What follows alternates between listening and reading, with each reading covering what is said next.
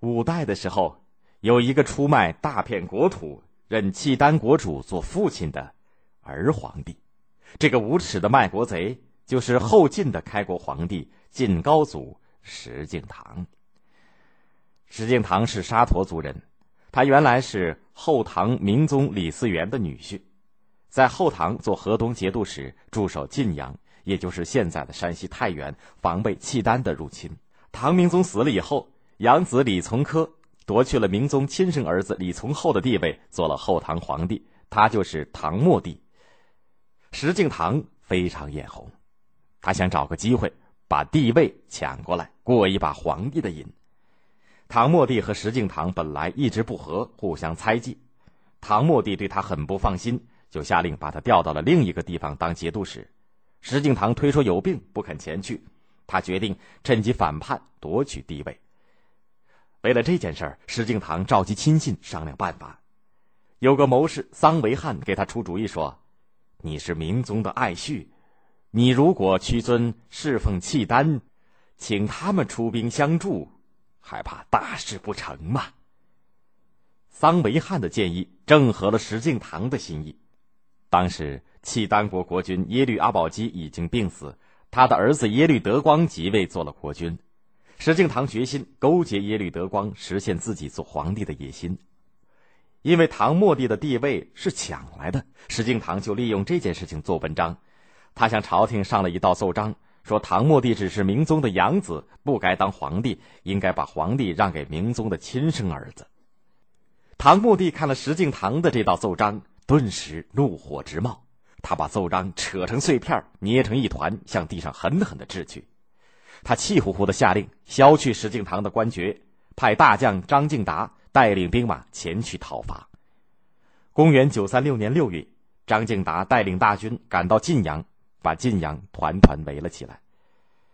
晋阳被围以后，石敬瑭就命桑维汉写信给耶律德光，表示愿意向契丹称臣，拜耶律德光为父亲，请他出兵相救。答应事成以后，把雁门关以北的幽云十六州。也就是现在的河北、山西两省的北部，割让给契丹作为酬谢。这一年，石敬瑭已经有四十五岁，而耶律德光只有三十四岁。石敬瑭手下有一个大将刘知远，看到石敬瑭竟然要拜比自己小十一岁的耶律德光做父亲，觉得太不像话了，便劝告石敬瑭说：“向契丹称臣已经可以了，还要拜耶律德光做父亲，恐怕……”太过分了吧？他又说，要求契丹出兵帮助，多给点金帛就行了，不必割让土地。这样做一定要给国家造成大害，将来后悔就不及了。石敬瑭求兵心切，对刘知远的劝告一句也听不进去。他急忙派使者把信送了过去。耶律德光早就想入侵中原，接到石敬瑭的信以后，满心高兴，他立刻答应使者。等深秋马肥出兵相救。就在这年的十月，耶律德光带领五万骑兵赶到晋阳，向张敬达的军队发动攻击。石敬瑭也派刘知远出兵相助，他们把刘敬达杀得大败，杀死后唐军队上万人。石敬瑭亲自赶到城外拜见耶律德光，他向耶律德光拼命的奉承献媚，装出孝顺儿子的模样。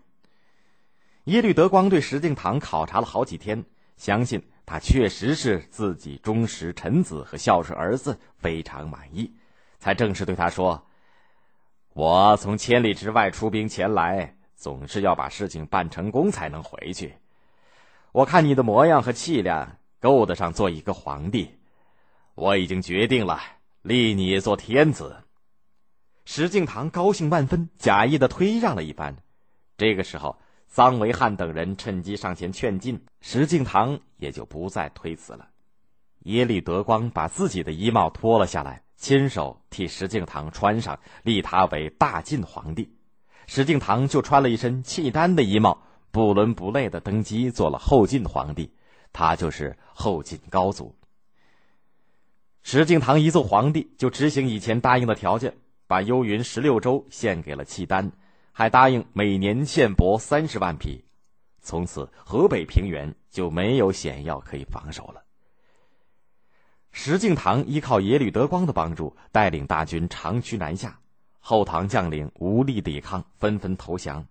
唐末帝走投无路，在宫中放起一把火，带着全家老小跳进火里自焚死了。石敬瑭攻下洛阳以后，做了中原的皇帝，正式定都汴州，并把它叫做东京开封府。后来宋朝人用的就是这个名字。石敬瑭称帝以后，每次上奏章给耶律德光，都称他为父皇帝，自己称儿皇帝。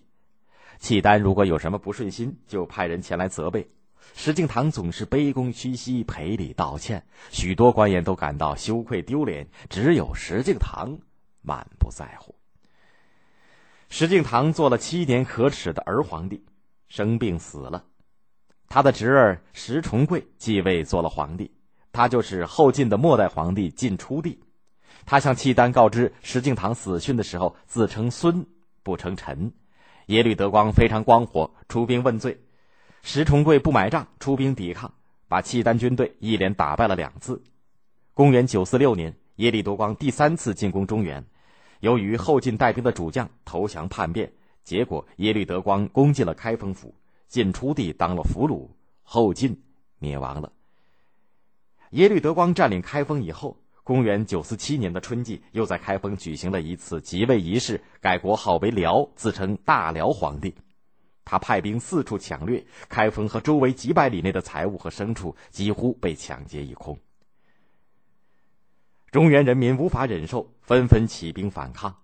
耶律德光看见义兵四起，没有办法镇压，才恨恨地说：“想不到中原百姓这样难对付。”这年三月，耶律德光以天热避暑为名，从开封北撤。在撤退途中，他病死在河北滦县的沙湖林。